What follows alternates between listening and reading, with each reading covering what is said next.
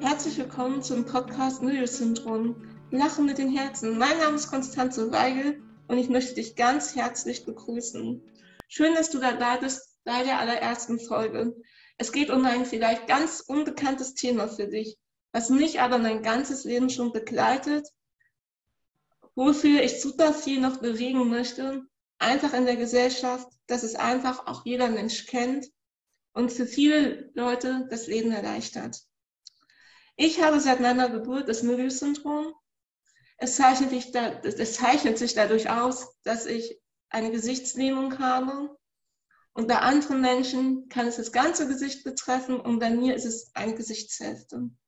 Die Schwierigkeit für andere Leute ist es, vielleicht die Mimiken zu erkennen, die jeder gewohnt ist von seinen Eltern, von seinen Geschwistern, von seinen Freunden. Durch die, durch die Lähmung ist es aber leider so, dass ich keine normale Mimik besitze. Deswegen möchte ich auf dieses außergewöhnliche Thema aufbauen, darüber informieren und Geschichten erzählen. Wie geht es anderen mit diesem Syndrom? Wie geht es mir und welche Erfahrungen machen wir in der Gesellschaft? Heute begrüße ich Marcel bei mir. Ihr werdet ihn öfters in diesem Podcast wahrscheinlich hören. Und ich freue mich ganz herzlich, dass du dabei bist. Ja, Vielen lieben Dank, Konstanze. Danke, dass du mich zur ersten Folge eingeladen hast und äh, mir im Prinzip schon die Einladung für weitere Folgen ausgesprochen hast. Das weiß ich zu schätzen. Und nein, ich sage erstmal Danke für, für, die, für die erste äh, Einladung. Das ist, das ist ganz, ganz lieb. Ähm, ja, ich finde es das toll, dass du dieses Thema aufgreifst, ähm, über dich und, und das Möbius-Syndrom zu sprechen, ist ein unbekanntes Syndrom und dennoch gleichzeitig ähm, fällt, es, fällt es auf bei uns beiden.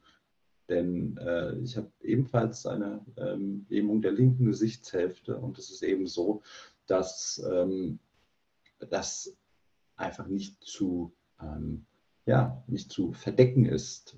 Man will es ja auch nicht verdecken, weil es gehört zu uns. Das ist unser Leben und ähm, und damit gilt es mit, mit ganz viel Offenheit und, und äh, Transparenz umzugehen. Und deshalb finde ich einfach sehr, sehr wichtig, dass du dich diesem Thema so annimmst, Konstanze. Ja, ich finde super, dass du dabei bist und mich vor allem bei dieser ersten Folge unterstützt, weil es geht ja auch darum, dass nicht der Zuhörer etwas besser kennenlernt. Denn in den nächsten Folgen bin ich der Part, der die Interviews führt, der einleitet oder auch mal kontroverse Themen anspricht. Aber welche Fragen hättest du denn jetzt an mich? Konstanze, vielleicht verrätst du, verrätst du mir und den, den Leuten da draußen erstmal, was du, was du machst, ähm, wie, wie dein Leben sich so darstellt. Ja, klar, ganz gerne. Also ich bin Hochzeitsfotografin. Also ich bin quasi von Mai bis September tanze ich fast jedes Wochenende auf einer Hochzeit, aber nicht als Gast, sondern als Dienstleister. Ich liebe es, es ist so schön und deswegen bin ich auch super viel mit Menschen in Kontakt. Des Weiteren habe ich ähm, dieses Jahr noch eine Ausbildung ähm, als Coach ähm, absolviert. Ich habe anderthalb Jahre in Ausbildung zu diesem Thema, einfach weil es mich super viel interessiert, weil ich schon gesehen habe, wie viel Mehrwert es bringt und einfach, ja, dieses Thema mich auch brennend interessiert.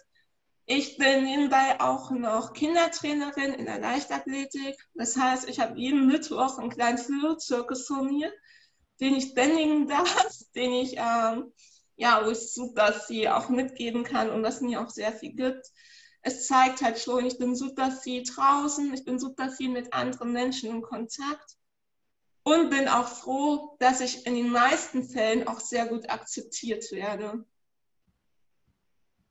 Ich finde es auch sehr schön zum Beispiel, dass ich als Kindertrainerin auch fungiere, vielleicht ein gutes Vorbild zu sein, dass die Kinder toleranter werden, weil sie ja schon mal einen Menschen vor sich hatten, der etwas anders aussieht. Und klar fragen sie auch mal nach. Und dann kann man einfach halt sagen, so, hey, ich habe eine Gesichtslähmung. Das ist wie, wenn der Zahnarzt dir eine Spritze gibt und du dein Gesicht nicht mehr bewegen kannst. Also ich finde es auch wichtig, einfach offen damit umzugehen Und ich finde es auch überhaupt nicht schlimm, wenn sich die Leute daraus ansprechen. Es ist mir lieber, als wenn die Leute sich vielleicht selbst einen Reim rausmachen und daraus dann Geschichten, Mythen oder irgendwas anderes entsteht.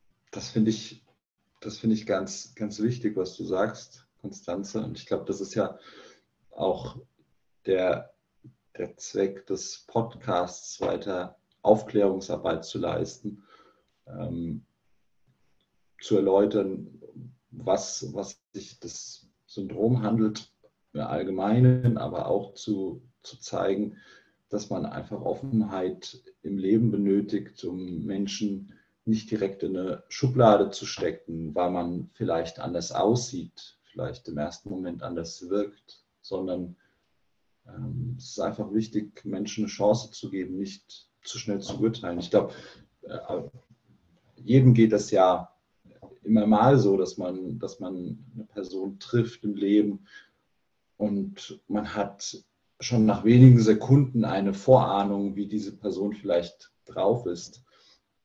Und nichtsdestotrotz finde ich, ist es einfach ganz wichtig, ähm, ja, Menschen eine Chance zu geben. Ähm, und ich finde das ganz toll, wie du, wie du erzählst, dass du mit Menschen zusammenarbeitest, ähm, ganz offen auf Menschen zugehst. Das versuche ich ebenfalls. Ich komme selbst aus, aus dem Medienbereich. Ich bin gelernter Journalist, ähm, habe lange als Journalist gearbeitet. Ähm, jetzt, jetzt arbeite ich in der Unternehmenskommunikation ähm, arbeite für die Deutsche Fußballliga, die die Bundesliga und die zweite Bundesliga organisiert, also im Fußballbereich. Und mir ist es auch einfach so wichtig, mit Menschen in Kontakt zu sein. Das ist eigentlich das, das, das Schönste, was ich mir, was ich mir ähm, ja, ausmalen konnte, einfach einen, einen Beruf äh, in einem kommunikativen Umfeld zu haben, mit Menschen in Kontakt zu sein. Es gibt nichts Spannenderes. Und da ist es natürlich auch immer wieder, immer wieder so, dass man darauf angesprochen wird, dass, dass, man, dass man Erklärungsarbeit dann auch leistet und, äh, und ich das auch total gerne mache. Genau wie du es sagst, wenn, wenn mich Menschen darauf ansprechen, hey, ähm, sag doch mal, erzähl doch mal von dir, äh, wie, wie ist das, wo, wo, woher kommt dein Anderssein? Und das finde ich so wichtig.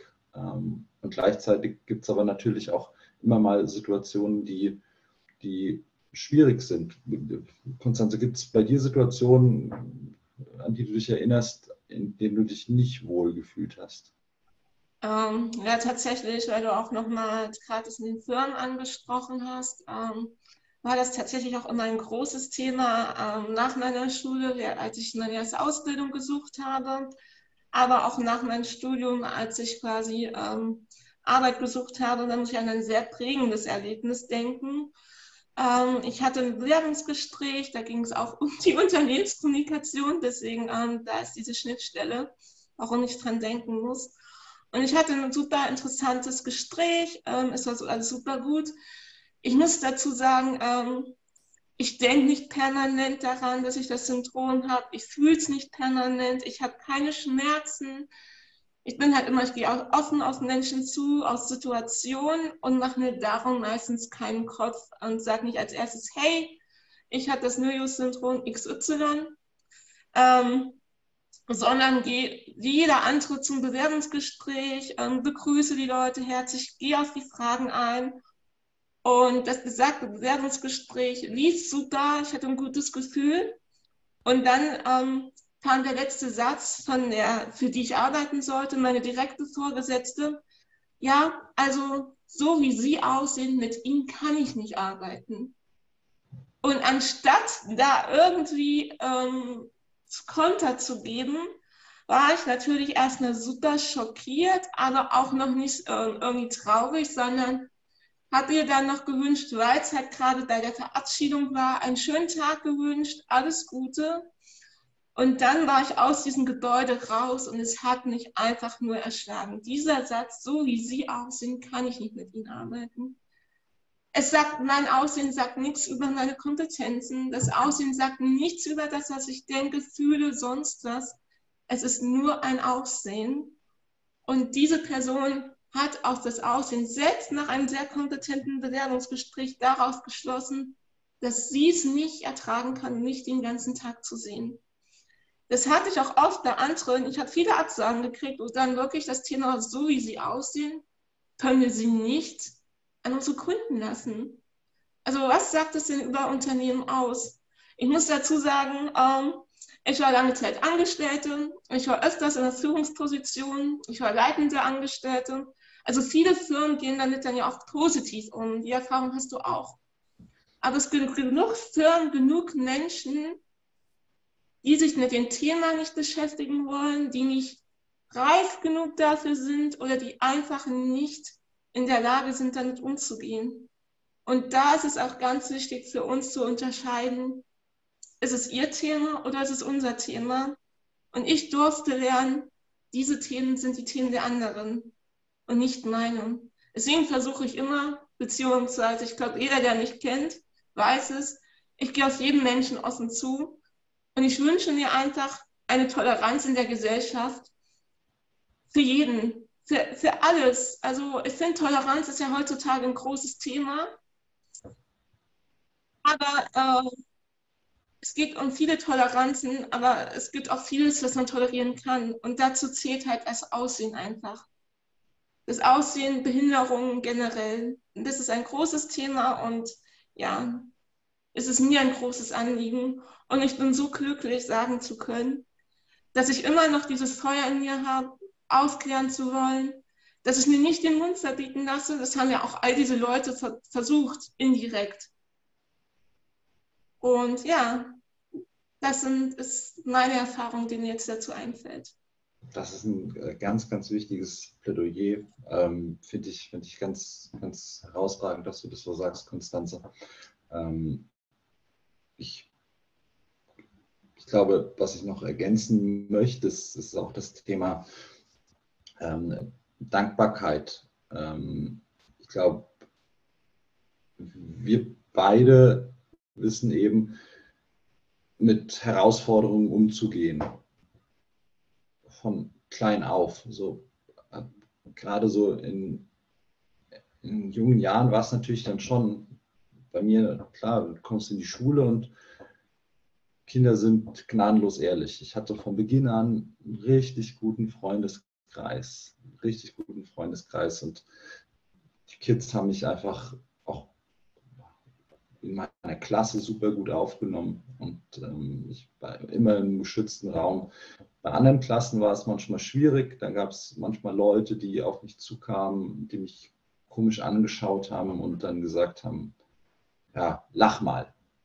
Lach mal, die mich aufgefordert haben, weil sie wussten, okay, da kommt irgendwie eine Grimasse raus. So. Und, und das, das war natürlich nicht, nicht schön.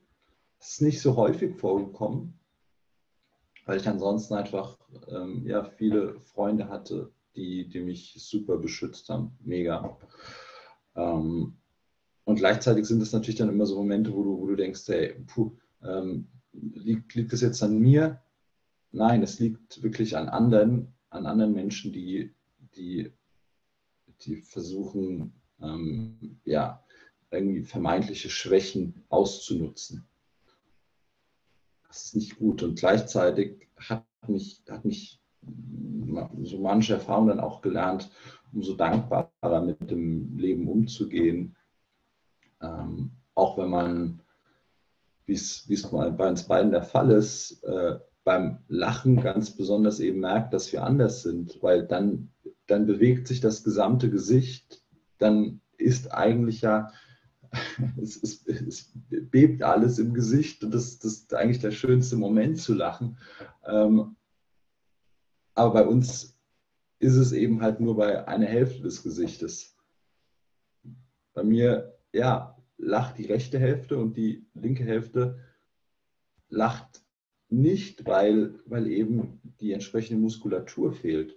Und das ist natürlich sehr, sehr auffällig, sehr, sehr auffällig. Ähm, und, und gleichzeitig bin ich total dankbar, wenn es auch nur ein, die, die, die Hälfte lacht äußerlich, aber mein, mein ganzer Körper lacht dazu.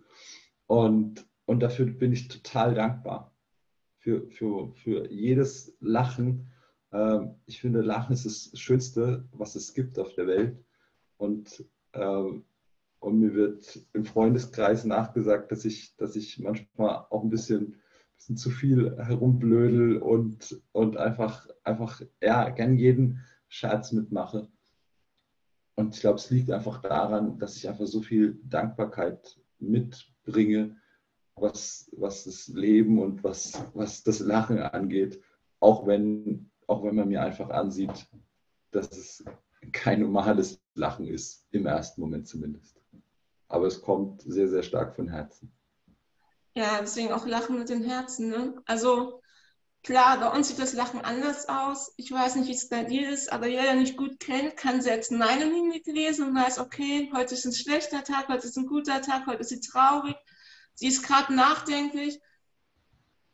Bei uns ist es vielleicht anders, vielleicht bei uns muss man vielleicht mehr auf die Augen achten, aber mein Umfeld, meine Freunde können ich super gerne, können ich super gut lesen. Das andere ist aber auch, ähm, was du gesagt hast, klar, ähm, für mich war es ein steiniger Weg. Die ersten Jahre, ähm, ich sag mal, Schule, ähm, wurde ich sehr viel gemobbt. Ich hatte keinen festen Freundeskreis. Ich glaube, diese Zeit hat mich auch besonders stark gemacht und zu der Person, die ich heute bin. Es waren super viele negative Erlebnisse, super viele strange Sachen. Aber ja, manche Leute erwähnen dieselben Sachen, dass sie zu dick sind, weil sie zu dünn sind. Und ich will das Syndrom ja nicht runterreden. Ne? Ich, mein, mein Anliegen ist es ja wirklich, das bekannt zu machen, dass, es, dass man in keine Schublade mehr gesteckt wird. Und es haben ja so viele Behinderte geschafft. Rollstuhl ist offensichtlich kein Thema mehr. Down-Syndrom ist ja auch bekannt in der Gesellschaft. Mir ist es wichtig, in keine Schubladen gesteckt zu werden und zu sehen, okay, zu unterscheiden zwischen was kann der Mensch geistig und was ist er für ein Mensch und wie sieht er aus. Und ähm, ja, wie gesagt, es ist so wichtig und wir lachen ja trotzdem. Und ich weiß gar nicht, wie es dir geht, das finde ich immer erstaunlich. Ich bin ja groß geworden mit Leuten, die nur normale Mimik haben. Ne? Und in meinen Träumen habe ich auch eine normale Mimik. Oder wenn ich lache, ich glaube, jeder fühlt sich genauso, wenn er lacht oder wenn er lächelt. Ich fühle es zu 120 Prozent. Aber mein Gegenüber sieht es vielleicht nicht, wenn er mich nicht kennt. Das ist so. Das ist so. Und ja, mir geht es ganz genauso. Ich, wenn man Menschen trifft und man lacht zusammen, auch wenn man neue Menschen trifft, denke ich gar nicht mehr dran, dass, dass ich jetzt dabei anders aussehe. Und ich habe aber wirklich die Erfahrung gemacht, wenn du ganz offen damit umgehst, äh, wissen, wissen, dass die Leute, mit denen du zusammen bist, auch sehr zu schätzen. Denn ich glaube, es entsteht eine viel größere Hürde, wenn du selbst ein Stück weit gehemmt bist und, und dich nicht so wirklich traust, so zu zeigen, zu, zu handeln, wie du es eigentlich gerne möchtest. Ähm, ich glaube, man braucht einfach, wahrscheinlich ist es auch so eine Frage des Alters, ähm, dass man, ich bin 34 und ähm, man braucht eine Zeit, bis man, bis man wirklich auch realisiert, wer man ist, welchen Weg man gegangen ist. Und du hast eben so schön gesagt, ähm, ja, viele Erlebnisse haben dich zu der Person machen lassen, äh, die, du, die du bist. So ist es bei mir ganz genauso.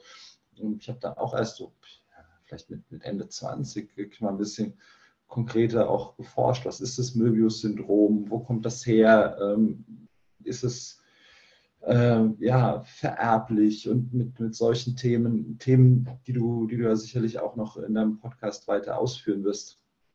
Und, ähm, und ja, es, es, es bleibt, glaube ich, dann einfach so diese, diese Frage, du brauchst Zeit, mit dir selbst im Klaren zu sein, mit dir selbst im Reinen zu sein und dann eben auch ganz offen dann auf andere Menschen zuzugehen. Das wissen dann Menschen auch. Und ähm, ich bin schon immer sehr offen mit mir, meinem Äußeren umgegangen. Und ich glaube jetzt, und deshalb finde ich es auch einfach so toll, dass du mich gefragt hast, ähm, in den Podcast zu kommen. Jetzt fühle ich mich dann aber auch dann im Laufe ja, sag mal, der, der, dieser, dieser Lebensphase noch bereit, drüber zu sprechen. Ich glaube, äh, das hätte ich wahrscheinlich dann so vor zehn Jahren noch nicht gemacht, wenn man selbst noch so ein bisschen in dieser Erfindungsphase ist, ähm, wo will man hin im Leben, welche Potenziale hat man ähm, trotz der Behinderung, trotz des Möbius-Syndroms. Und, und jetzt weiß ich einfach, dass, dass man, dass man, ja, du kannst alles erreichen, egal wie du aussiehst, egal welche scheinbaren Schwächen du hast. Du kannst, wenn du es wenn wirklich mit voller Begeisterung tust und mit dir im Reinen bist, kannst du ganz, ganz viel erreichen.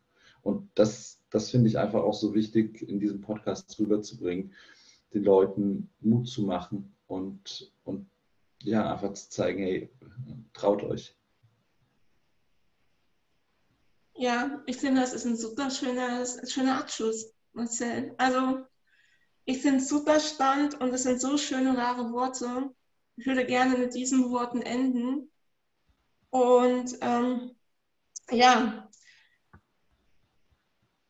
empfehlt diesen Podcast weiter, denn mit jeder Empfehlung wird, wird das Syndrom bekannter. Also es liegt an dir, diesen äh, Podcast bekannt zu machen, das Syndrom. Ich freue mich schon auf die nächste Folge ähm, und seid gespannt. Es wird viele spannende Themen geben. Und Marcel, was möchtest du noch zum Schluss sagen?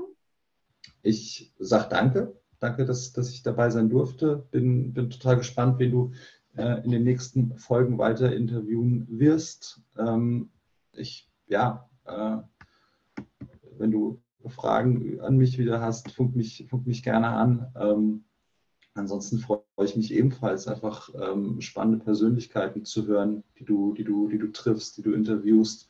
Äh, ich drücke dir dabei ganz doll die Daumen, ähm, Aufklärungsarbeit zu leisten und äh, ich glaube, das wird richtig gut. Danke für deinen Einsatz, Konstanze. Gerne.